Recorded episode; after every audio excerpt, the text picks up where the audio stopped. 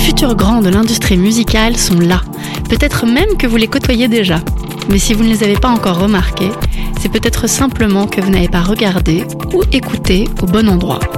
Bienvenue donc sur la Nouvelle Onde, l'émission du même nom que l'initiative toute fraîche, lancée en partenariat avec l'IRMA et le MAMA, pour mettre en lumière, en valeur et en réseau la génération montante de professionnels de la filière musique en France, cette nouvelle vague du music business. Toutes et tous ont moins de 30 ans et déjà un parcours impressionnant dans le milieu. Je m'appelle Émilie Gonneau et je suis à l'origine de cette initiative.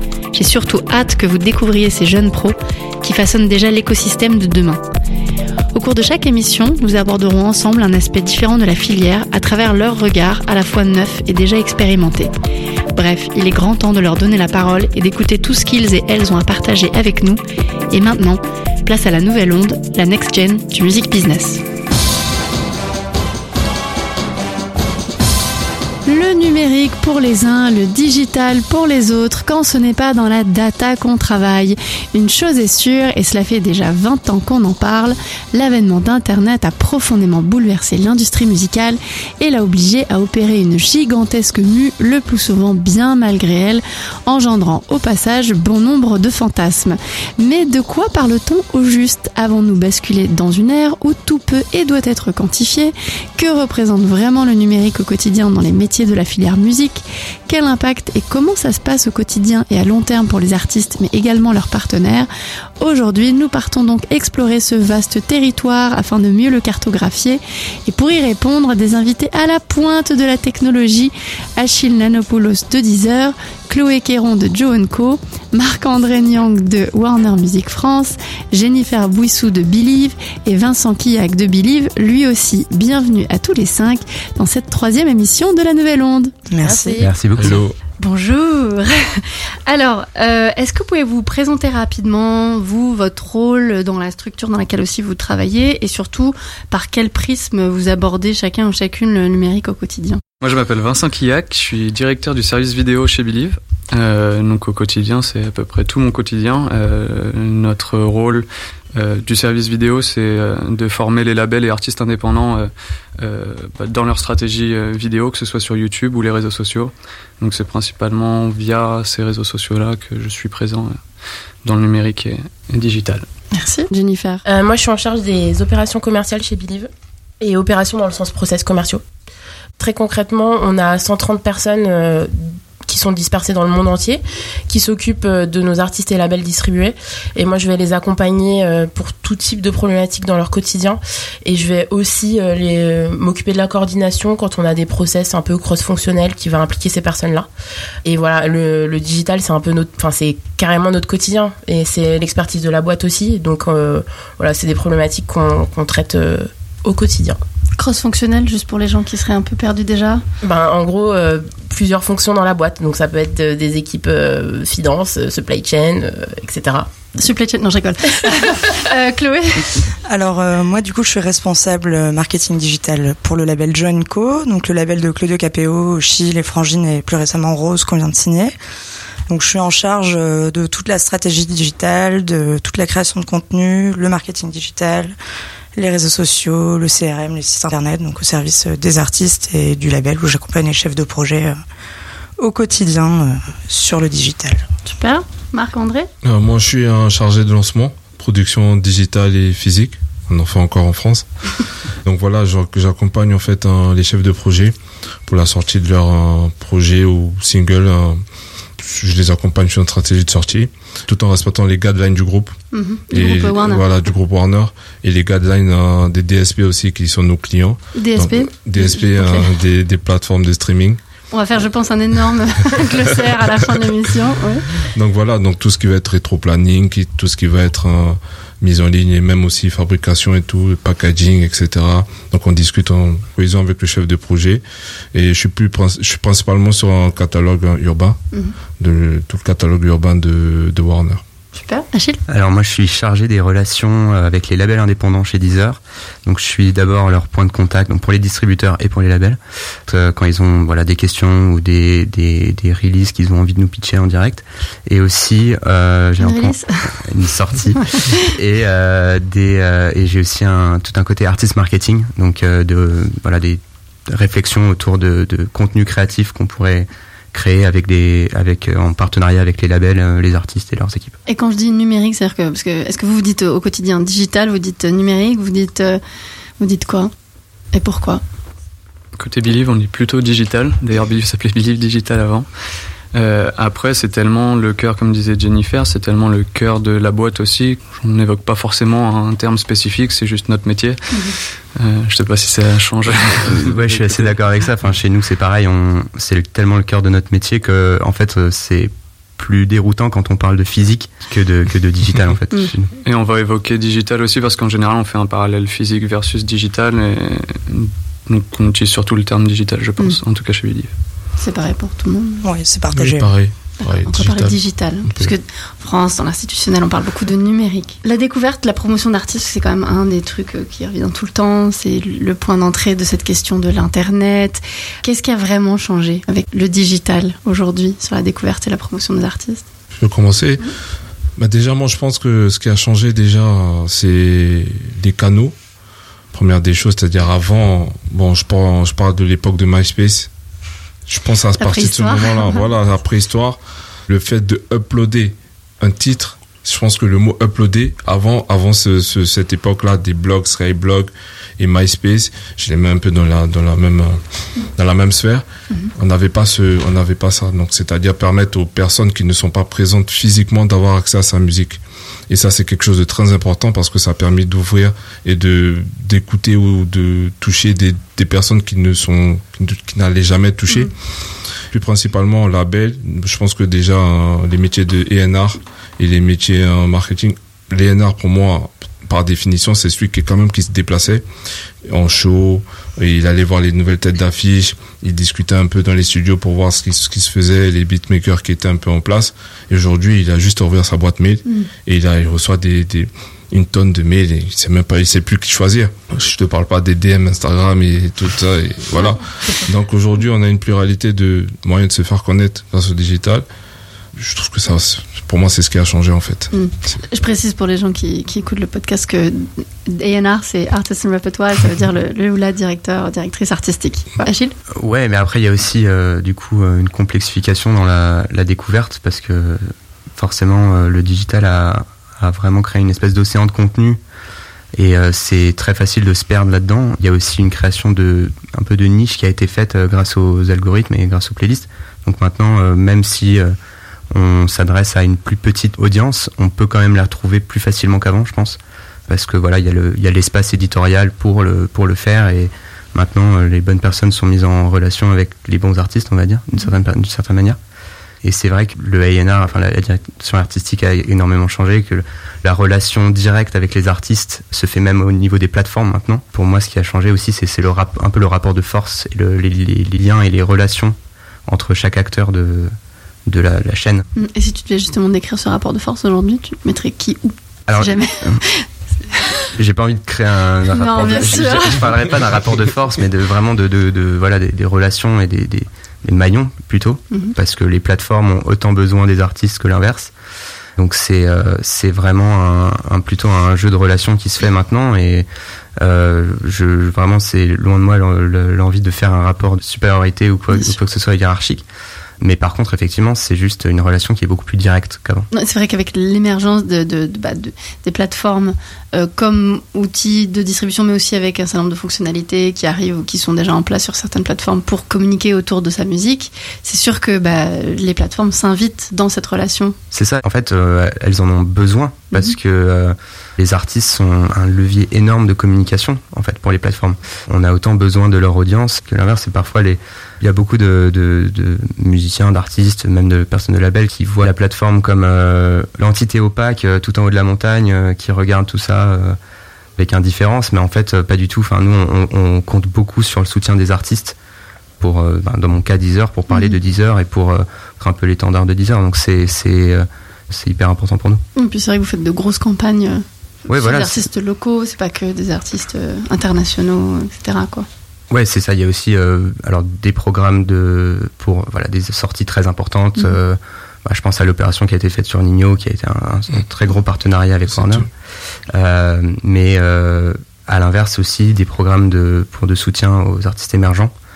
comme Deezer Next, sur lesquels maintenant les labels savent qu'ils enfin, qu'ils veulent se placer là-dessus parce que c'est un, un, programme d'accompagnement assez conséquent et qui et il n'y a pas forcément de, de distinction entre euh, gros artistes, petits artistes ou quoi que ce soit. C'est euh, assez neutre et c'est sur une volonté éditoriale de la part de Deezer d'accompagner ces artistes-là. Juste pour les gens qui connaissent pas le programme Deezer Next, c'est quoi exactement? Alors le programme Deezer Next, c'est un programme euh, d'accompagnement qui a été créé en 2017 par Deezer, qui consiste en fait à accompagner avec donc de l'apport de financier, marketing, mhm. mais aussi éditorial et de la création de contenu des artistes émergents, à la fois locaux dans nos pays important, donc euh, France, Brésil, euh, Allemagne, UK principalement, et aussi des artistes internationaux sur lesquels euh, qu'on accompagne et qu'on sur lesquels on va vraiment mettre du beaucoup d'énergie pour leur promotion avec leur label, avec leur manager. C'est un travail vraiment d'équipe mm,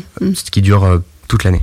Après, pour revenir sur ce rapport de force, je pense qu'aujourd'hui, quand même, il y a, je trouve qu'il est un peu, il est quand même là parce que on remarque de plus en plus que les arts, aujourd'hui, les plateformes, je pense, moi, en tout cas de mon côté, nous, on envoie énormément de titres par jour, mhm. les majors. Et je disais il n'y a pas longtemps. 40 000 titres. Voilà, 40 000 titres. Voilà, 40 000 titres. Donc, à un moment, je pense que l'offre est supérieure à la, à, la demande à ce moment-là. Et donc, je pense, pour aujourd'hui être visible, on doit un peu s'accorder sur ce que les mhm. plateformes demandent, parce que les sons se sont réduits. Avant, on pouvait, les artistes pouvaient aller sur des 8 minutes de titres. Aujourd'hui, on est obligé de faire des deux minutes parce qu'on recherche les entrées en playlist. Donc, qui sont un peu vecteurs de popularité. Donc, le rapport de force, il est un peu plus quand même sur les DSP parce qu'aujourd'hui, vu qu'elles ont, elles ont le monopole, quand même, mettent des règles et les guidelines, je les connais, je, je les gère par jour. Il y a des guidelines qui sont, voilà, qui sont un peu très restrictives en passant de chez Apple qui veut pas ça, Deezer qui va nous dire non, non, ça passe chez nous. Et voilà, donc, euh, il faut faire attention à ça. Donc, euh, c'est ce que je voulais dire en hmm, fait. Non, mais c'est intéressant. Après, c'est vrai qu'il y, a des spécificités beaucoup liées à l'urbain. Parce que voilà, c'est le genre musical par excellence sur euh, voilà, le streaming, euh, le digital, le numérique ou ce qu'on veut l'appeler. Euh, Chloé, je voulais te demander un peu toi comment ça se passe, parce que toi, tu n'es pas forcément sur de l'urbain. Non. Du tout même. Plutôt de la variété française même Comment ça se passe? Voilà, la, découverte, le, digital, les stratégies, comment ça se passe euh Ouais, euh, bah forcément, il faut s'adapter parce que c'est pas forcément un public euh, hyper digital au, départ. Donc, il est hyper important de, bah, bien comprendre en fait chaque chaque artiste, enfin aller vraiment jusqu'au bout de la compréhension du projet pour proposer des stratégies adaptées en fait et qui, peuvent faire sens. Après, ouais, au niveau de la découverte. C'est vrai qu'en par rapport justement aux plateformes, les, les places euh, en VF sont, mm. sont assez compliquées euh, à trouver. Euh, les partenariats marketing avec les plateformes aussi, parce que c'est pas la VF qui stream, c'est plus l'urbain. Donc avoir une plateforme qui soutient un projet VF, c'est assez rare, même si variété française, pardon. Donc même si parfois on a de l'édito avec des entrées en, en playlist, c'est vrai qu'on a, on a moins de facilité à avoir des belles mises en avant euh, marketing avec des opérations un peu spéciales euh, qui sortent des codes euh, sur de la variété française. Tu as des exemples que tu, de choses que vous avez faites qui étaient un peu marquante pour toi sur le numérique avec des, artistes de bah, Sur le digital avec la, la variété française, non pas pas encore. Mm. Donc là justement, je je vais y travailler là sur euh, sur deux sorties qu'on va avoir sur les frangines et sur Rose où je pense qu'il y a des choses à monter euh, éventuellement. Est-ce que c'est parce que le public est pas forcément euh, prêt? C'est vrai que le public, en fait, quand on va être sur une cible aussi qui est un peu plus âgée, donc c'est des gens qui sont pas hyper friands du stream, qui sont encore très attachés au physique.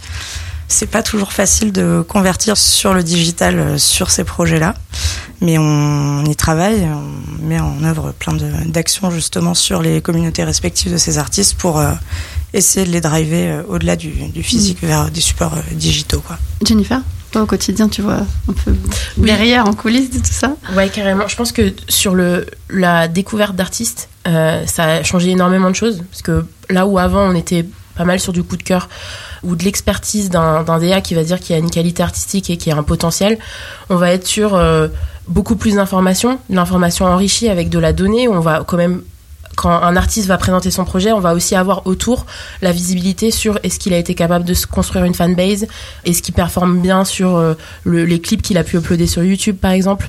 et on va pouvoir avoir de la donnée qui va nous guider dans la, la décision en fait. Donc on signe moins, je pense, à l'aveugle entre guillemets Mhm. parce qu'on a quand même des faits qui sont là pour baquer. Et en termes de promotion aussi, ça a forcément multiplié les possibilités.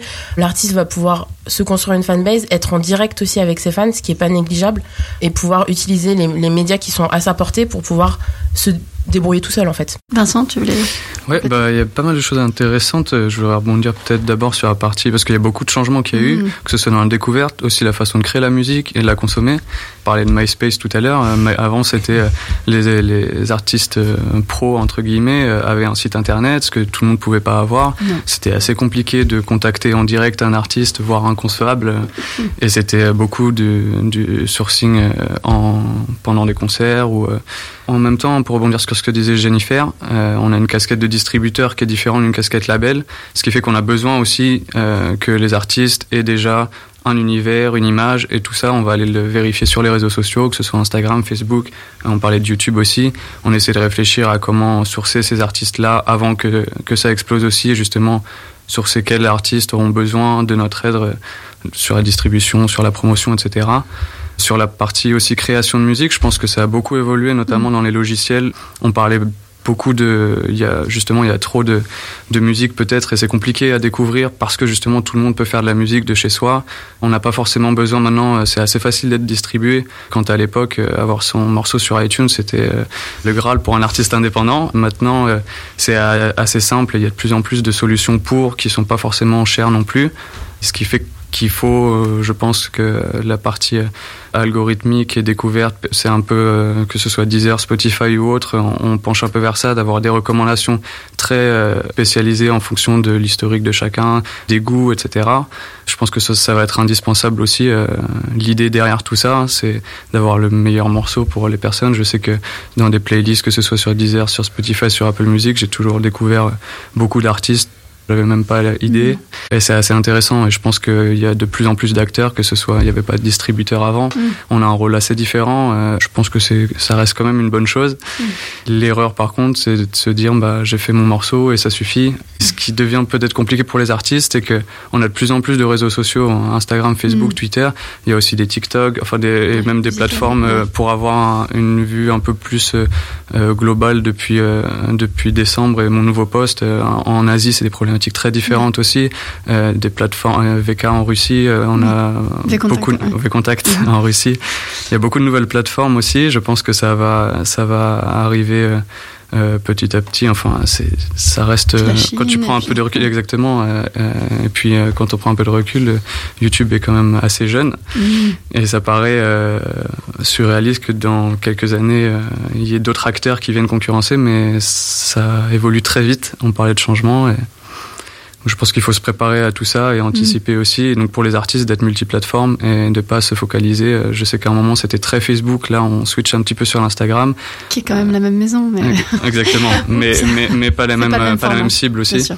Pas Et, euh, et quand, quand je vois par exemple Billie Eilish qui fait des cartons et c'est des, des chiffres incroyables sur, Mm. euh, sur Instagram, euh, c'est assez intéressant de, de voir. J'essaie à chaque fois de suivre tous les artistes qui tendance du moment entre guillemets euh, pour euh, m'informer sur quelles sont leurs communications. Il y a même en restant sur la même plateforme, il y a des nouveaux outils, les stories sur Instagram, Mm-hmm. l'utilisation ouais, de en fait de comment engager sa communauté et c'est ça le vrai enjeu. L'arrivée de la musique artistes. aussi sur ces plateformes-là. Ouais. C'est-à-dire qu'on peut utiliser la Exactement. musique Bah, exactement. Euh, J'étais euh, pour rebondir hier en fait, j'avais fait un point avec euh, avec Facebook et, et Believe pour faire un point un peu sur notre partenariat et et donc ils nous parlaient de l'utilisation du sticker musique Mhm.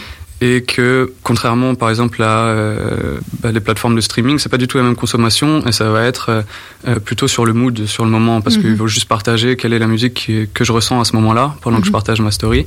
Ce qui est entièrement vrai quand on regardait nos tops, c'était des audios de, de Noël. euh, Mhm. Bah, euh, assez basique Let It Ouais. Snow. euh, Ouais, où- et on avait aussi dans les tops euh, Petit Biscuit Sunset Lover qui est revenu grâce euh, au sticker. mhm. Et on a eu un gros pic de, de vues sur les autres plateformes suite à ça. C'était pas un cas de découverte, je dirais, parce que le morceau avait déjà fonctionné Mhm. euh, par le passé, mais on a clairement vu une deuxième vie de ce morceau euh, à l'international aussi, parce que c'est un morceau très mood et, peut-être que tous les gens qui vont faire des photos de Sunset, s'ils tapent Sunset dans, les, dans les mots-clés, bah, c'est le premier qui remonte. Mais c'est assez intéressant de voir, bah, justement, je parlais de différentes plateformes, c'est différentes utilisations aussi et différentes cibles en général, que ce soit géographiquement ou au niveau de l'âge. Et c'est compliqué, c'est pour ça aussi que les artistes ont besoin d'être aidés, je pense, par euh, une équipe qui gère tout ça, mm. les statistiques, les campagnes, et ça va être indispensable, je pense. Ouais. Euh, Achille, tu voulais rajouter quelque chose? Ouais, non, mais ça m'intéressait en fait euh, de parler de contextualisation justement mm. des morceaux, parce que c'est vrai que chez nous, même chez nous, si on le considère comme un genre à part entière, le, genre mood, mm. c'est en fait le premier genre écouté. C'est-à-dire que les gens vont automatiquement sur des playlists de voilà pour le running, pour, pour le ménage, pour, la, douche, pour, la, soirée du dimanche. C'est contextualisé, mais en fait ça rend la découverte de l'artiste vachement plus difficile aussi parce qu'en fait on se rend même pas plus compte de ce qu'on écoute quand on est en pleine activité. et donc euh, c'est là c'est un gros gros challenge pour euh, toutes les équipes qui travaillent avec des artistes, c'est comment on passe de la musique de mood à euh, mettre euh, un, portrait devant les gens et dire bah, mm. c'est cette personne-là que vous avez écouté euh, quand vous preniez votre douche. Déjà un nom, et ensuite un visage, et ensuite d'aller s'intéresser à d'autres titres. Oui, c'est ça, c'est ça, c'est hyper compliqué parce que bah il y a il y a, y a tellement déjà il y a une rotation qui est faite quand même assez mm. assez vite sur les titres de ces playlists et puis surtout le voilà l'activité c'est qu'on regarde pas du tout, on s'intéresse pas à la à l'histoire de, de l'artiste, à son travail comme euh, une radio pourrait le faire quand elle donne du contexte derrière un artiste, ou un clip donne aussi, euh, voilà, un, certain, il y a un certain storytelling derrière le mhm. clip qu'il n'y a pas forcément dans les playlists de enfin de contexte et de mood. C'est vrai que, que ce soit un clip, que ce soit n'importe quel élément qui est produit, créé par l'artiste, c'est l'artiste qui décide de cette contextualisation, de l'histoire, de, de la narration.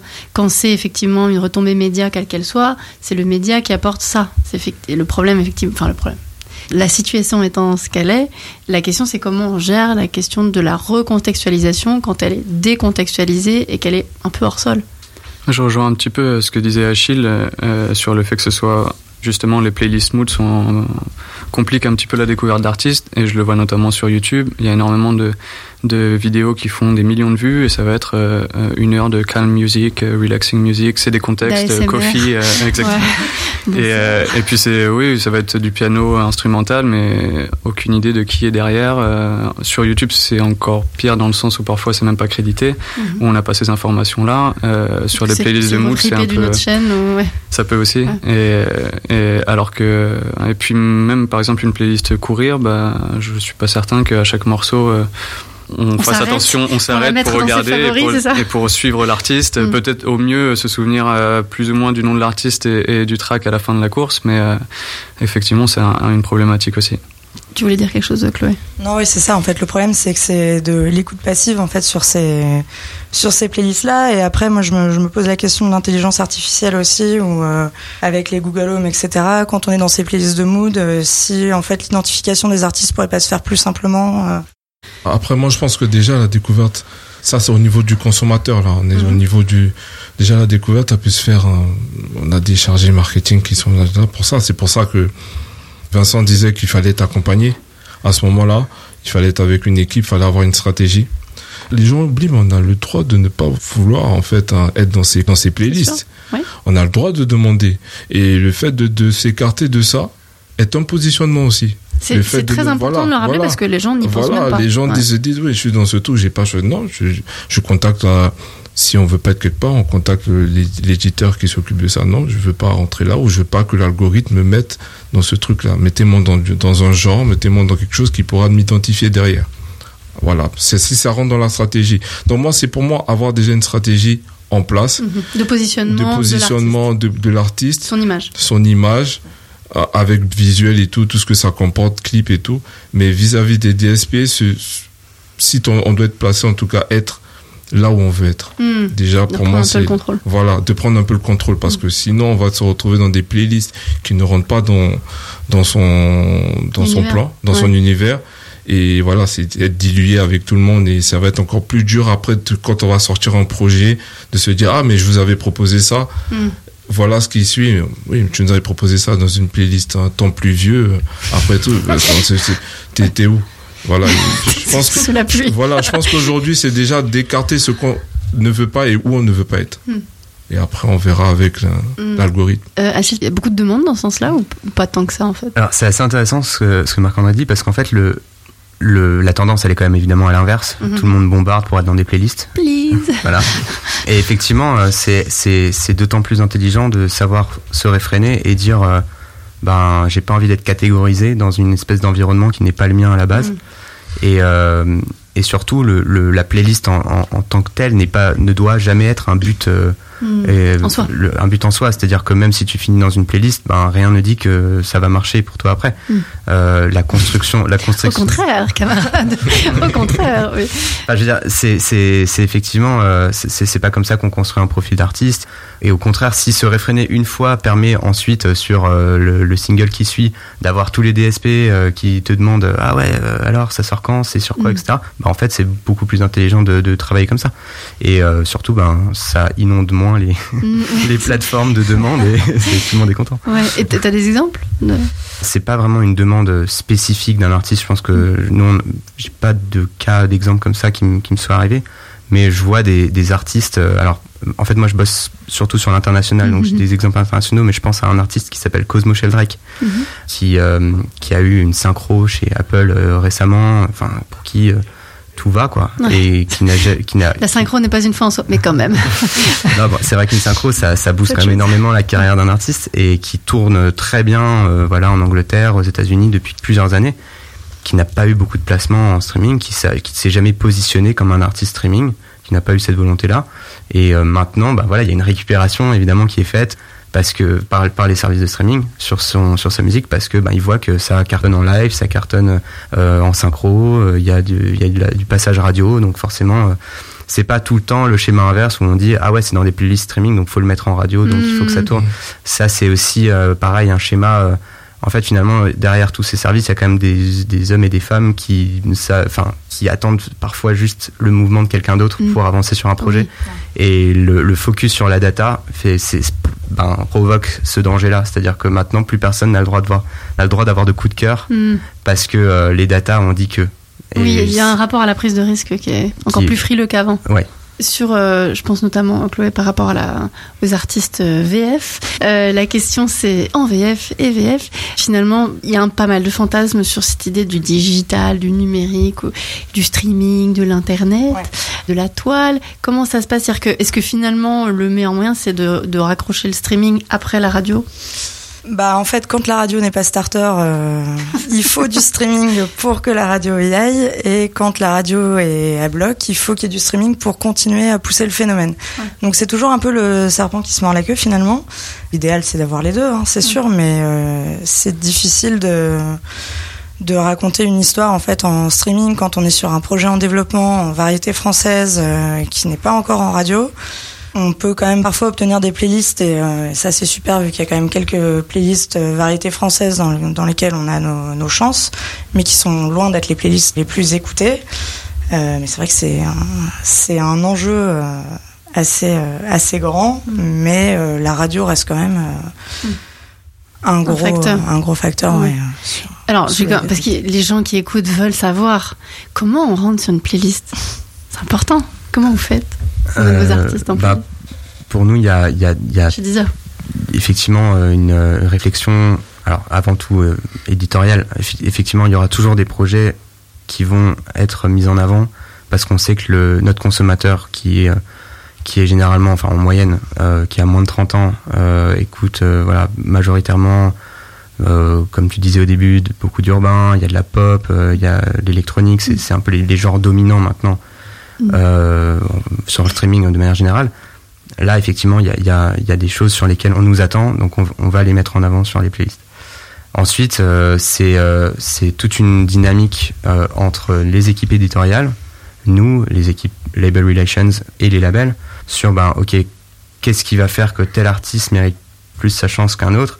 Et là, c'est beaucoup de négociations de marketing aussi. Voilà, qu'est-ce qu'on qu'est-ce qu'on peut faire avec cet artiste pour que cet artiste puisse euh, aussi endorser Deezer et parler de Deezer. Et euh, effectivement, parfois, un artiste sur lequel on a des opportunités d'interview, des opportunités de programme de soutien, ou qui va, où on sait qu'il va s'engager et qui vont être proches de Deezer, va forcément être plus soutenu aussi sur nos playlists que euh, des artistes qui, par exemple, je sais pas, on a des labels qui vont nous pitcher seulement avec des liens Spotify ou euh, euh, Malin ou, Oh, quelle, euh, quelle subtilité ou voilà, ou des artistes qui ne communiquent pas du tout sur Deezer. Et c'est c'est des, c'est des échanges de, de, de visibilité et ça c'est c'est au cœur de, de tout ce business. Donc euh, euh, c'est c'est des- c'est effectivement des réflexions qui se font euh, et qui, qui rentrent en compte euh, Mhm. sur, on va dire les, les si une playlist fait 30 titres, 40 titres, bah, sur les 25 places à prendre environ sur sur Mhm. cette playlist quoi. Les gens qui peuvent démarcher Deezer dans ce sens-là, c'est que des labels, c'est des gros artistes ou c'est des artistes qui ont genre un titre en ligne et ça y est, ils y vont? Bah ça, ça dépend beaucoup de voilà de la structure qui est autour de l'artiste. Euh, nous, on est quand même le- notre premier, nos premiers interlocuteurs, ça restera toujours les distributeurs. Mhm. Et euh, ils sont, on a, voilà, il y, a y a des méthodes de travail qui sont qui sont faites avec les distributeurs pour qu'ils puissent nous mettre en avant les grosses priorités qu'ils ont de leur côté. Mhm. Donc ça, on en prend évidemment compte. euh, on- ça rentre en compte. Ensuite, il y a euh, effectivement maintenant euh, des artistes qui vont nous envoyer des messages en direct. euh. alors là où ça devient surtout très délicat, c'est effectivement quand des, édi- des, des programmateurs de playlists reçoivent des, des pitchs directement dans des boîtes qui sont presque perso. Ah ouais. Où là, ben, Spam quoi. c'est du spam quoi. C'est Ouais. du no-go. On, on enlève et c'est c'est- Blacklist. c'est des, méthodes qui sont qui n'ont pas lieu d'être, mais qui ont quand même parfois lieu. Donc Mhm. c'est Trop. c'est un peu ouais. délicat. Et puis après, euh, il y a vraiment parfois des découvertes euh, un peu personnelles euh, de certains éditos qui, qui peuvent euh, rentrer en, en compte, comme euh, programmateur radio le pourrait le faire. C'est, c'est voilà, c'est le, c'est parfois très très hasardeux, mais euh, Mhm. ça, ça arrive encore quand même, heureusement, Mhm. qu'il y a un petit coup de cœur euh, d'un Oui. édito qui fait que ben voilà, le, le titre va être va être poussé. Nous, en tout cas. euh, c'est quand même encore le- la majorité de notre travail repose sur notre relation avec les distributeurs et les labels qui, ont- bah, qui ont cette mission-là de, Mm. de faire cette promotion auprès de nous. Mhm. Donc c'est à eux qu'on fait confiance Mhm. pour, pour ce travail. Réponse donc côté distributeur, euh, qu'avez-vous à dire euh, Bah, effectivement, il y a, des ponts privilégiés qui se sont créés et qui existent euh, entre les distributeurs et, les plateformes de streaming, où on a des process qui sont en place pour que nous, on puisse pousser euh, les prios qui sont dans nos catalogues, où on va avoir euh, avec le label et l'artiste euh, tout ce qui est leur marketing, information promo, on va les pousser à nous donner le maximum de contexte et d'informations possibles pour que on puisse valoriser leur travail vis-à-vis des, des plateformes de streaming, vu qu'on a des, des discussions euh, assez fréquentes avec eux. Et effectivement, euh, un- ça fait partie de notre métier de faire ça aussi, de pouvoir pousser. Alors, vu, vu la taille de notre catalogue, on peut pas faire ça pour tout le monde, donc euh, for- for- forcément, ça crée de la frustration. Mais, euh, mais je pense que c'est un modèle qui fonctionne pas mal, euh, parce que nous, on est capable de, distinguer parmi nos, sorties lesquelles ont un potentiel pour les plateformes de streaming, et puis ensuite, on en parle aux éditos, mais bon, ça reste des éditos, donc c'est eux qui choisissent. C'est leur expertise aussi de le faire. Donc. Oui, il y a combien de titres qui sont pitchés par jour euh alors, enfin, plutôt, ouais, je dirais, euh, nous, on a en gros des documents de pitch qui arrivent, enfin, qu'on consulte tous les vendredis, donc Mhm. pour les jours de sortie, enfin, jeudi soir. Là, ça peut se compter en plusieurs milliers de, de titres. Mhm. Un bon pitch, c'est quoi Quand vous voulez donner des recommandations aux gens pour dire tiens, je vais aller pitcher, mais je vais, faire- je vais écrire mon pitch. C'est genre euh, premier extrait de l'album euh, Mon petit chat, euh, euh, sorti en 2006, euh, non Ou c'est genre un truc plus axé sur la description de la musique elle-même Je pense que chacun a un peu son rapport Mm. à ça. Enfin, tout le monde réagit pas de la même manière. Pour moi, ça reste quelque chose qui doit rester très humain. C'est-à-dire Mm. que je vais plus avoir tendance à, à travailler avec des gens que je, voilà, que, avec qui j'ai l'habitude de travailler, que je connais, que, qui savent se rendre disponibles pour des rendez-vous d'écoute et pour euh, prendre le temps de, de, de pitcher un projet proprement avec, euh, voilà, avec les, en écoutant, en parlant et, et en donnant justement ce contexte qui est nécessaire pour apprécier un titre. Alors que c'est vrai que ben, quand tu vois un email euh, de quelqu'un que tu ne connais pas euh, Mm. en disant ouais euh, nouveau son écoute ben Non. désolé je, je ne te connais pas et Mm. c'est c'est très ça reste très humain à ce niveau-là c'est parfois c'est c'est un c'est et c'est pour ça que la relation elle est privilégiée avec les distributeurs et avec les labels c'est parce que ben c'est la proximité de l'industrie qui fait que euh, on peut avoir cette relation de confiance avec les gens et permettre de, de d'accepter n'importe quel pitch qui arrive après de Mm. leur part parce que voilà c'est Oui, un filtre. c'est des gens avec qui on aime travailler Qui Ouais. permet de gagner du temps parce que c'est impossible de tout écouter. voilà exactement Chloé, tu, je te je suis acquiescer. globalement raccord avec ce que- tout ce qu'a dit Achille. Et tu as des exemples de comment vous faites euh, au quotidien pour vos projets Ouais, alors nous, en fait, c'est un peu particulier parce qu'on est distribué par Sony, donc c'est Sony qui pitch aux plateformes. Après, Sony ayant aussi ses priorités euh, Mm. à défendre, euh, peut nous arriver de, de parler en direct aux, Ouais. aux plateformes, évidemment. Donc c'est vrai que c'est hyper important en fait de connaître la, la personne parce que le- le- bah, le- l'entrée se fait plus facilement pour présenter un projet. Après, oui, il est important de, de contextualiser le, bah, la sortie euh, et pas juste euh, balancer euh, trois lignes de découvrir le nouveau single, Mm. de Ça dit rien voilà, sur faut la le personnaliser, il faut l'adapter et, et voilà, enfin et le, le vendre de la manière la plus humaine et, et sincère possible, je pense. Donc finalement, l'idée de. Bah ça, enfin, le numérique, le digital, ça a changé des choses, mais pas. Euh, Je vous entends beaucoup parler d'humain. Ça n'a pas changé euh, ça, finalement. Ça l'a peut-être euh, re- remis au centre. Je lisais, un- je regardais une vidéo hier de Pharrell qui, qui présentait à l'université de Virginia chez lui, qui parlait de l'algorithme en fait et qui disait qu'aujourd'hui on ne doit pas en fait euh, se laisser. C'est vrai que l'algorithme c'est quelque chose quand tout le monde et tout le monde tout le monde dit ce mot en fait sans vraiment comprendre voilà c'est quoi algorithme algorithme et que à un moment il faut recentrer. Il y a quand même des hommes derrière, même ceux qui les créent, ce sont des hommes avec un grand H, hommes et femmes. Ouais, Je parlais des, Je des sais. femmes ce matin en plus en, en album, donc tu sais que je. Non, mais voilà, et que aujourd'hui, quand même l'humain, c'est, on est quand même dans des métiers euh, d'art. On Mhm. est dans des métiers quand même. Faut pas oublier déjà dans le métier dans lequel on est. C'est un métier quand même qui doit toucher, qui doit toucher tout ce qui est émotion. Tout- On vend du rêve, on vend d'émotion. Donc il y a quand même une grande part de, même dans les rapports humains, quand même, entre- même s'il y a du business, il y a quand même ce côté là où il faut revenir au, à, l'humain. Bon, je pense que c'est ça. Donc euh, c'est ce que les gens recherchent aujourd'hui. C'est vrai que c'est les années précédentes, on était un peu à la recherche, à la course hein, de comment faire parce que c'était nouveau. C'était nouveau tout ce qui était streaming, tout ce qui était enfin Deezer, un grand précurseur de ça. Après il y a eu d'autres concurrents qui sont rentrés dans, dans le mouvement, mais on était à la recherche de comprendre comment ça pouvait se faire, Mm. en sachant qu'il y avait du physique à côté, Mm. sachant que voilà et on était dans une phase de, du business où on était encore, on n'était pas en croissance. Mm. Et là il y a une croissance et donc les gens comprennent comment ça se passe. Mm. Donc on peut calmer les choses et revenir à ça va, viens, t'écoutes mon, mon son, voilà, Bonjour. voilà, bonjour, voilà, des, des, des trucs comme ça et c'est c'est comme comme comme euh, il disait tout à l'heure, on, on fait mieux de, de de faire un bon pitch autour d'un café avec- en écoutant le son que d'envoyer un email que oui, nouveau son disponible ce vendredi. Ouais, oui. Quel vendredi on est déjà. Ouais, ouais. Et justement, parce que ça, c'est un truc dont il faut parler. Beaucoup, beaucoup d'artistes qui se disent bon, bah, maintenant qu'on connaît Internet, qu'on sait. On a même trouvé les plans pour euh, trouver euh, des faux likes, des fausses vues, euh, ça s'achète, ça, ça coûte pas cher. On reçoit même des mails tous les jours. Ouais, non, mais vraiment, pour 10 balles, on a 10 millions de vues. Ah, j'ai jamais reçu ces Ah, mails. bah, j'en reçois plein. Je savais mais- pas que ça existait, Ah mais là tu m'apprends quelque chose. Ah, je- j'en ai, j'en ai plein. Bref, la question c'est qu'effectivement, on est peut-être rentré dans une ère où on est extrêmement focalisé sur le quantitatif.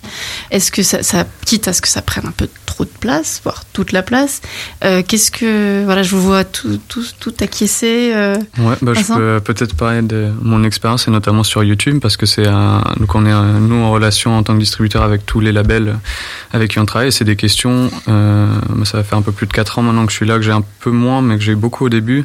C'est euh, qu'est-ce que tu penses d'acheter des vues euh, Mon point de vue là-dessus, déjà, c'est que adieu. c'est que un, un- un des services, un des services aussi euh, côté Believe distribution vidéo, ça va être d'optimiser dans un premier temps tout ce qui est référencement naturel. Donc en fait le travail est pas fait sur la chaîne, mais ils veulent déjà avoir Mhm. 4 millions de vues.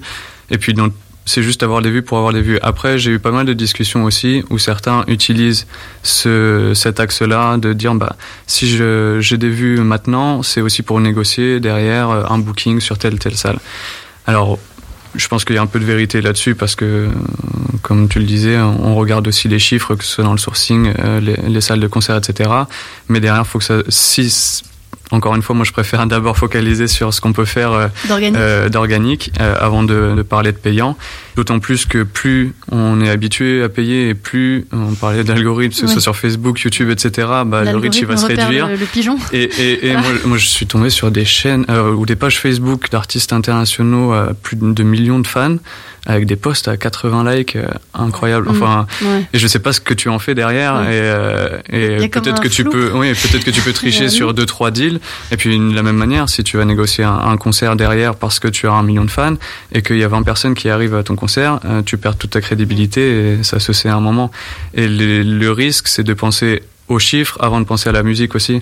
Et en général, euh, on a beaucoup d'artistes qui vont ou tout focaliser sur j'ai mon clip, j'ai mis du budget dessus, bah, je le sors et je fais des campagnes tout le temps. Alors que même dans la communication à avoir, je pense qu'il faut varier à fond les formats, que ce soit pas non plus que du pro, de l'achat. J'ai pas mal euh, d'exemples en tête euh, sur Angèle par exemple, Mhm. qui est, qui qui alterne des photos shooting très pro ou où va voir mon clip avec des, des vidéos vraiment euh, elles-mêmes, etc. Et, et surtout, il y a à chaque fois une stratégie de euh, je fais pas juste un clip et puis ça s'arrête ici. Et si ça marche pas en fait je suis bloqué. Et le risque c'est en faisant des campagnes que ce soit sur YouTube sur Facebook etc avec un but qui est seulement en fait il n'y a pas vraiment d'échange c'est pas c'est juste regarde mon clip s'il te plaît limite euh, et, et, et puis même en termes d'utilisateurs j'ai des campagnes de plus en plus d'artistes indés euh, je les vois 15 fois sur mon fil d'actu Euh, je me dis c'est un peu triste parfois Mm. ou, ou c'est pas C'est l'algorithme qu'il faut. mais c'est mais c'est surtout c'est surtout en fait le même contenu à chaque fois qui est mis en avant et Oui. c'est plutôt ça l'erreur et il faut toujours pouvoir anticiper et si par exemple j'ai mon clip qui arrive là qu'est-ce qui arrive demain un EP un album euh, quelle est ta, ta timeline aussi euh, Mm. euh, sur ce projet là et, euh, et c'est des choses que je vois assez souvent et des gens qui se découragent trop vite parfois parce que leur clip n'a pas fonctionné alors que peut-être que d'autres morceaux pourraient toucher différentes audiences aussi j'ai un exemple en tête euh, c'est euh, Riles qui avait fait sur YouTube euh, euh, un morceau, je crois que c'était tous les dimanches pendant Tous les un an. dimanches pendant un an, 50 jours. Exactement, il avait commencé et puis euh, il avait commencé en un tube. septembre. Ouais. Euh, C'était pas juste euh, Ouais. toutes les semaines. Et, euh, tube toutes les, et tous donc les lui, dimanches. on parlait de do it yourself un peu et, et l'évolution du numérique. Euh, il fait tout de chez lui, les clips il réalisait aussi. Euh, les visuels, c'est lui qui donc il faisait aussi son image, donc il avait aussi un univers même sans trop apparaître en soi. Euh, dans ses morceaux Mm. aussi, euh, il y avait un lien entre chaque chanson aussi. Il a commencé en septembre 2016 euh, et c'est en avril euh, euh, l'année suivante que Seb Lafrite, un youtubeur, fait une vidéo dessus. Moi, je suivais bien sa chaîne parce que j'avais envie de le sourcer aussi. et il est passé de 20 000, je crois, à 200 000 abonnés sur sa chaîne assez vite. Là, il a plus d'un million. il a négocié, enfin, il est allé là où il voulait aller. Mais le mec est ultra productif. Et je pense que la productivité aussi des artistes est nécessaire maintenant.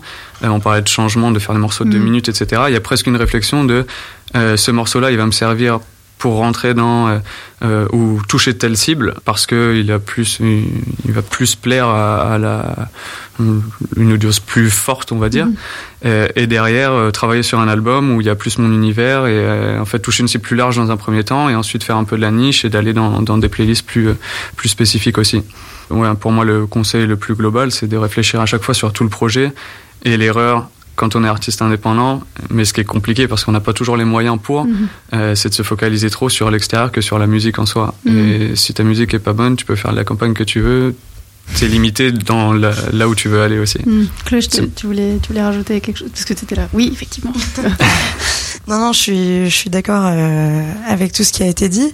Euh, et après, pour en revenir aux achats de, enfin de, likes, etc. C'est vrai que même des artistes en fait le font en amont d'une signature euh, où ils vont arriver en fait avec des, pages Facebook euh, gonflées. Bon, où quand même certains sont intelligents et vont jusqu'à gonfler aussi les, likes sur les publications pour qu'il y ait un engagement. Mais c'est vrai qu'on se rend compte après quand on veut faire par exemple certifier des pages, Instagram s'en rend pas mal compte. Du coup, quand on a des, des comptes Instagram à 100 000 followers et qu'en fait on, on a des statistiques euh, bidons et, euh, et une certification qui n'arrive jamais, bah, la, la triche se fait, se fait clairement sentir. Après, effectivement, euh, ça va finir, enfin, ça finit par desservir l'artiste parce qu'il peut avoir euh, X followers si derrière personne va streamer son son, va le voir en concert ou acheter son album. bah, ça sert à rien, il aura juste perdu de l'argent, quoi. Vous avez- vous vous rappelez de cet artiste anglais ou américain, Threaten, qui avait, qui avait justement fait des faux likes, des fausses vidéos de lui avec euh, une fausse foule en concert, un faux blog avec des fausses revues, un, un faux tourneur avec des faux artistes et un faux label. ouais. C'était, et bon bah et en Il fait, fait euh, vite, il s'est fait cramer, mais qu'au moment où euh, les salles étaient vides Exactement. et qu'il y avait genre les, les artistes qui, qui ouvraient avaient plus de personnes dans la salle, je- trois personnes. Ouais, je trouve ça dommage en fait, parce que les gens, faut, il y a une part de vérité, mais les gens se focusent plus sur les chiffres et on oublie un peu la musique et pourquoi on fait ça. Et c'est la base de tout. Jennifer, tu... Non, je- en fait, ça correspond vachement à une vision court terme de, de, de ta, de ton plan marketing, etc. Si tu t'achètes des vues, mais que derrière, il n'y a rien du tout, euh, quel est le but, en fait? Moi, je comprends pas. En plus, bonne question. non, mais clairement, et, et d'autant plus qu'aujourd'hui, on n'est pas dupe non plus. Donc, dans l'industrie, je pense que tout le monde est capable de repérer euh, quand euh, il y a des fausses vues sur une vidéo YouTube, quand il y a des fausses vues sur euh, une page, euh, des faux likes, etc. On, on- c'est c'est assez facilement euh, détectable. Du coup, même, euh, on voit des artistes passer qui essayent de faire ça pour euh, négocier des deals avec des avances, euh, pour... euh, pour euh, J'ai investi 10 euros de faux like et je demande 10 000 euros d'avance. Pas non, mal. mais, et en fait, personne n'est dupe. Et je pense qu'au lieu de se focaliser là-dessus, il vaut mieux se focaliser sur, comme disait Vincent, euh, une vision un peu plus long terme avec un vrai plan marketing où tu, tu fais des investissements, mais tu sais pourquoi tu les fais et tu construis vraiment quelque chose. C'est mon avis C'est très bien. Marc, tu, voulais- Ah, c'est bon, je suis d'accord avec tout le monde. Tu valides, monde. tu valides. Après, je- comme, je- comme je t'ai dit, j'ai personnellement, j'ai jamais eu affaire à tout ce qui était achat de vues et tout. Je sais que ça existe. Pour moi, c'est l'organique d'abord. Hmm. Surtout, en fait, même au niveau du développement de carrière, tu, tu dois te construire une, tu dois te construire une communauté. Et si c'est pas organique, pour moi, ça n'a pas de sens. C'est, c'est, parce que, en, en tant qu'artiste, qu'est-ce que tu dois faire? Tu dois vendre des singles. Tu dois vendre un potentiel EP. Tu dois vendre un album. Tu dois vendre du merch. Tu dois vendre du touring. Il y a trop, il y a trop de choses à vendre pour, pour que ça soit basé sur un- une bulle qui va un jour éclater, une bulle spéculative. Donc, en fait, derrière, tu vas pas être en- à long terme, en fait, et, et c'est ce qui est important, c'est de parler de long terme. Une Mm. carrière, pour moi, quand tu, tu dis, parles de carrière, tu parles de 20 ans, j'espère, au moins Mm. 20, 10 ans. Tu dis pas 2 ans et je me, je me barre. Donc, le long terme est important et l'organique va jouer sur le long terme pour moi. Après, c'est vrai qu'il y a cette idée euh, peut-être euh, implicite euh, de comment on comprend le numérique ou le digital, c'est que ça va vite. Du coup, comme c'est gratuit et que ça va vite, ils se disent bon bah une fois que j'ai et, et peut-être qu'ils ont du mal à, à voir euh, au-delà de juste le clip et l'émerveillement de Ah, ça a été vite, j'ai des vues quoi. Après, j'espère que les clips, tu vas en faire plusieurs quand tu es artiste. Mm. Parce que j'ai l'impression que des fois, pour des personnes, pour des artistes, surtout, un clip, c'est le Graal, en fait. Et je me dis quand même, quand je regarde des Jackson, quand je regarde des, des, des Jay-Z, des, des, des Beyoncé, c'est des gens qui ont fait, des, des artistes qui ont fait énormément de clips. Donc si à chaque fois, tu dois investir comme ça pour un clip, pour 3 minutes 30, regarde un peu ton PNL, hein, si tu fais, tu fais ton... PNL, pas PNL, je précise quelqu'un PNL peut-être pour les gens Non, mais je veux dire, à un moment, tu, tu, tu fais quand même un, un, un rapport en financier de ce que tu fais et tu te dis si quand même je veux investir 100 euros en plus de, de, de payer Montréal sur chaque clip sur deux ans, tu vas voir ce que ça te fait. Ça va être trop. Tu vas être en négatif. C'est pas possible. Enfin, pour à moins que tu sois subventionné avec des subventions que je connais pas, des subventions un peu truc, mais on développe. En tout cas, côté dev de carrière, pour moi, c'est d'abord miser sur l'organique et après les campagnes marketing, tu peux aller sur du partenariat. Aujourd'hui, les plateformes sont ouvertes à ça. Les marques rentrent dans le jeu. Voilà, il y a des opérations avec plein de marques aujourd'hui, Beats, Levi's, qui, qui, qui, qui jouent quand même le jeu. Donc c'est facile quand même de se faire voir au-delà de l'aspect hein, de, de sa propre musique. Justement, parce qu'il y a un truc qui revient beaucoup en filigrane, c'est la thune, euh, la question de l'argent, parce qu'on parle d'investir, on parle de prendre le temps, on parle de faire des clips, d'autres clips, et puis de la musique, etc. Donc euh, ça coûte de l'argent. Comment ça se passe avec cette, aussi cette, ces fantasmes autour de, de la monétisation, de combien on va gagner? Est-ce que, je sais pas, on, on commence à déconstruire quel cliché en premier? La question de combien ça rapporte, la Je question peux, de... je peux, je peux, je peux parler de ça parce que je vois des choses aberrantes sur Internet tous les jours. Fais-toi plaisir, Je Marc-André. pense que, je pense que euh, mon ami euh, Achille va me dire les, les gens qui mettent, excusez-moi, mais un, un stream égale 0, tant tant tant. Un stream égale 0, tant tant tant sur Tidal. Un stream égale 0, tant tant tant dollars sur un Deezer. Pour moi, je- je- tu me contredis, hein, mais je pense que c'est faux. C'est pas possible parce qu'il y a des contrats derrière. C'est-à-dire un artiste qui est signé pour moi, qui est signé en label, n'a pas le même, la même rétribution sur ce qu'il va gagner par rapport à son, à son statut, que ce soit en licence, que ce soit en distrib, que ce soit en truc. Il y a- tellement de facteurs qui rentrent en jeu que tu peux pas juste mettre un stream égal à temps et dire aux gens oui que c'est comme ça que tu vas être payé. Et du coup, il y a ce fantasme là derrière que moi je pense qu'il faut déconstruire, c'est qu'il n'y a pas de prix en fait pour c'est chaque chaque artiste, chaque chaque personne a son a sa rétribution en fonction de ce qu'il a sur le papier, je pense pour moi. Ouais, bah déjà, euh, effectivement, il n'y a pas de prix fixé. C'est ça, c'est plus pour les médias traditionnels pour expliquer de manière simple quelque chose qui est quand même plus compliqué que ça. Et un ordre de grandeur en fait. Voilà. Et puis, euh, bah, Deezer ne paye pas les artistes. Deezer paye les maisons de disques. Oui. Donc, qui euh, elles sont censées. qui, qui elles sont Qui payent ensuite, les euh, voilà, artistes. payent les artistes. Donc Enfin, qui payent les ayants droit. voilà, les ayants. En fonction du type de contrat d'enregistrement, de licence ou distribution. Voilà, en fonction de tous les contrats euh, qu'il y a, il y en a beaucoup. Donc, euh, et puis c'est le voilà, c'est tout le système de, de, de rétribution de la- l'argent qui est récolté des abonnements dans un pool plus global qui est ensuite séparé donc par part de marché. Et puis ensuite chaque voilà, il y a effectivement d'autres possibilités. euh, donc, Le user le user-centric payment. Ok, voilà. tu peux juste expliquer vite fait pour les gens qui Euh, connaissent donc euh, User-Centric Payment System ou UCPS, euh, qui donc euh, consiste, qui est pour l'instant purement théorique, mais qui consisterait à redistribuer la, la- les recettes d'abonnement du streaming, non pas euh, dans une logique de pool et de part de marché des, des maisons de disques, mais par une logique de consommation de l'utilisateur, c'est-à-dire si j'écoute que du Metallica toute la journée, euh, je sais que mon argent ira dans les poches de Metallica. Euh, ce qui Parce n'est que c'est pas du tout le cas aujourd'hui. Ce qui n'est pas le cas aujourd'hui. Euh, donc ça c'est c'est- après c'est c'est c'est des voilà c'est un enjeu effectivement intéressant euh, selon moi qui qui euh, qui je, on, on peut pas vraiment savoir si ça changerait radicalement ou pas les, les la redistribution mais en tout cas je, je, je pense que c'est c'est une autre piste euh, qui est qui est vraiment intéressante puisqu'il y a de plus en plus de monde qui consomme sur les plateformes de streaming et en plus euh, de plus en plus de place pour euh, des, des niches comme je disais au début. Donc il y a, y a, il y a- c'est sûr que ça, c'est un système en plus, je pense, plus facilement compréhensible par euh, le- une audience, euh, enfin pour, pour l'utilisateur final Et même l'artiste. et même l'artiste d'ailleurs, voilà, que le système en place euh, actuellement. Et donc effectivement, le système de 0,00 etc. c'est- C'est c'est plus une espèce de de moyenne euh, théorique pour faciliter la compréhension du système de paiement, mais c'est c'est- c'est- c'est bidon. C'est- C'est c'est un bon chiffre à donner pour des artistes qui attendent des millions dès qu'ils ont un million de streams. C'est pas un euro le stream. Non, je pense déjà sûr. il faut, faut enlever ça. Faut tous ceux qui mettent ça, ils, qu'ils arrêtent. Qu'ils arrêtent. C'est trop complexe en fait et ça décrédibilise le travail des gens qu'il y a derrière. Parce que le système mis en place est plus complexe que ça Mm. que juste de mettre ça sur Instagram. Voilà ce que vous gagnez sur telle plateforme, sur telle plateforme. Quand je vois ça, je, je suis. De Tu sais que je parle du chiffre. Oui, je sais. Tu sais, tu me suis. J'ai jamais mis ce. c'est- J'ai jamais Non. fait ça. J'ai jamais fait ça. Et donc c'était le truc à déconstruire. Je pense. Très bien, très bien. Vincent, tu voulais. Ouais, j'ai réfléchir peut-être. Bah moi, c'est plus ce point de vue YouTube parce que c'est une question pareille qui revient. Euh, combien je fais pour 1000 vues euh, dessus? Même chose, euh, ça va dépendre de plein d'aspects. Donc c'est Mhm. assez compliqué euh, à, à dire un vrai chiffre. Souvent, ce qui revient, c'est 1 euro pour 1000 vues. C'est plus ou moins le cas sur la France cette année. Euh, il y a deux ans, on était plus à 70-80 centimes.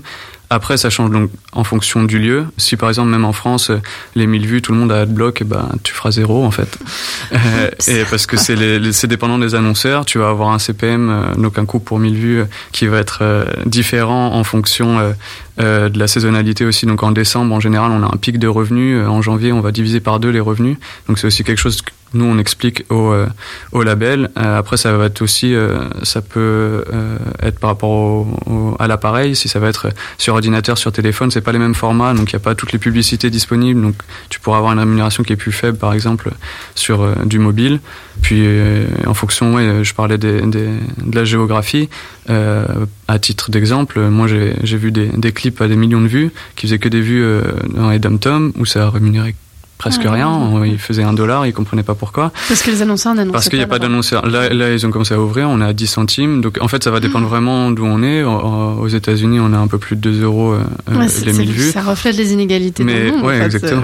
Et, euh, et, euh, mais euh, et là, ce qui change aussi et qui normalement devra aussi euh, amener une meilleure rémunération pour tout le monde sur la plateforme, c'est YouTube Premium qui est arrivé. Donc ils ont une formule un peu comme un Spotify Deezer Premium, formule d'abonnement normalement qui garantit aussi un, un niveau de, de rémunération qui sera plus fixe par rapport justement à la Mm. saisonnalité les annonceurs. C'est aussi, je pense, une façon euh, côté Google, YouTube de, de s'assurer de certains revenus.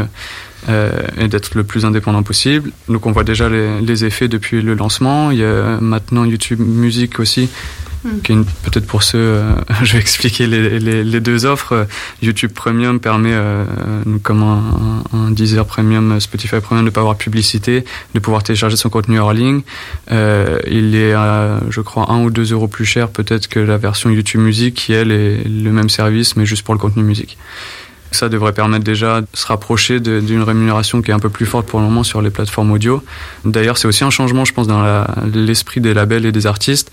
Euh, YouTube était vu avant vraiment comme une vitrine et un moyen de communication, justement, des clips. C'était regarde mon clip pour qu'ensuite tu écoutes mon album. Mm.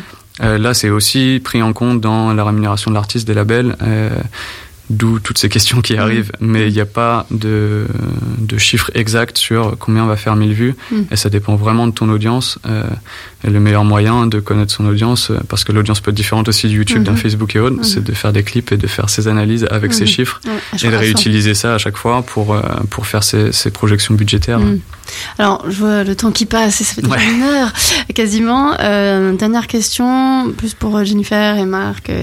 La question de tout ce qui est métadonnées, le fait de bien, bien soigner ces métadonnées. En ce qui concerne les métadonnées, en fait, il y a des guidelines qui sont des guidelines de l'industrie et de chaque plateforme sur euh, ce qu'elles ont envie de recevoir des artistes. Donc, ça va être des données autour des titres type qui sont les auteurs-compositeurs, s'il y a un remix, qui a fait le remix, quelle est la version du titre, etc. Donc, ça peut paraître très lourd, mais c'est des demandes euh, qu'on reçoit des plateformes en fait et qui sont, on, doit se, plier à ces demandes-là. Et euh, ça a d'autant plus d'intérêt pour les artistes puisque ça facilite le référencement sur la plateforme et ça permet aussi de faire en sorte que leur contenu soit en ligne. Hmm. Donc euh, c'est ultra important de, de s'y plier. Je pense que il y a aussi un intérêt pour l'auditeur puisque forcément on, on enrichit l'information qui est présente et on donne plus de contexte au titre. On leur permet de, de diguer un peu s'ils veulent euh, ce qui se passe autour du, du titre et chercher euh, qui ont été les personnes qui ont qui ont bossé autour d'un projet, etc. Euh, donc c'est je pense que c'est des choses qui rentrent de plus en plus dans les habitudes de chacun, que chacun maintenant est un peu au courant que c'est quelque chose qui maintenant c'est un standard de l'industrie. Euh, parfois, c'est un peu compliqué, mais, euh, mais ultra important, ouais. Ah, je peux rajouter à ça, c'est une très belle présentation. En tout cas, du point de vue consommateur, moi je rajoute ce côté-là, data du point de vue un label, du point de vue groupe. Parce que derrière ces données-là, ça permet aussi, par rapport au contrat, de respecter tout ce qui va être juridique au niveau des territoires, tout ce qui va être au niveau des royalties. Donc, le fait de pouvoir mettre auteur, compositeur, arrangeur, c'est sert aussi au DSP, mais ça sert aussi les royalties et c'est très important. Hmm. Et si on n'a pas l'argent, parce que la traçabilité des revenus, la traçabilité des revenus et nous nos guidelines nous obligent à faire ça. On est noté sur ça et oui, on est noté sur ça. On est classé hein, avec les autres hein, affiliés euh, pour voir qui hein, a le plus à la base de données la plus propre. Donc on, est en compétition, on arrive, on arrive très fort. et, et donc voilà, c'est important parce que avant, par exemple, en physique, on avait les livrets les livrets avec euh, les crédits. Et aujourd'hui, avec la dématérialisation de ça, on a plus ces livrets-là mm. qui permettaient de savoir même les publishers, qui étaient les publishers, qui étaient les voilà tous les tous les musiciens tout tout ça bah, voilà voilà parce que où c'était masterisé c'était masterisé parce que c'est des personnes qui vont être euh, payées derrière mm. que des qui ont des contrats de réal donc il y a, il y a cet aspect aussi financier qui est important et la métadonnée doit être toujours clean. Et je rajoute, je rajouterai aussi ce côté-là où même je pense qu'il y a, ça doit aller plus loin au niveau de l'affichage. Toutes les DSP pour moi doivent afficher tous les crédits. Pour moi, c'est, c'est, c'est, je, je trouve encore un peu bizarre que certaines n'en affichent pas. Elles se connaissent. Certaines affichent. Mais moi, j'ai testé tous les trucs et le premier truc que je vais, parce que je le fais, je le remplis tous les jours, les labels copies, tout ça, les mhm. SRC, c'est mon quotidien.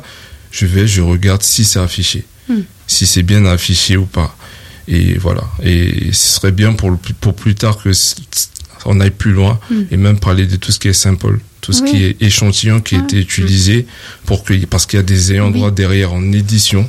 Oui. Et ça va être facile derrière pour le juridique de pouvoir hein, distribuer tout ça. et puis même, même sur un truc très simple, de pouvoir faire une recherche par label dans une plateforme de streaming. Exactement. C'est voilà, par rapport au catalogue, back catalogue, etc. Bon, bah, c'est bien. Bah, alors, il y a beaucoup de choses. On pourrait, on pourrait faire 3, 4 euh, suites à cette émission sur plein de sujets sur ce territoire qui est très vaste. En tout cas, merci beaucoup à tous les cinq. Si je résume, il y a cette idée que le digital c'est bien, mais il faut revenir à accepter que les choses prennent du temps, que ça sert à rien d'oublier qu'on est humain et que voilà, il faut, il faut faire comme avant, mais avec des outils nouveaux. C'est ça? Exact. C'est un beau résumé. Ben, Merci Très, très, très beaucoup. beau. Et faire attention aux données, c'est important.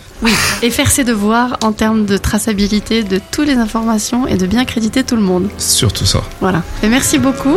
Merci. Merci à toi. Merci. Merci à toi.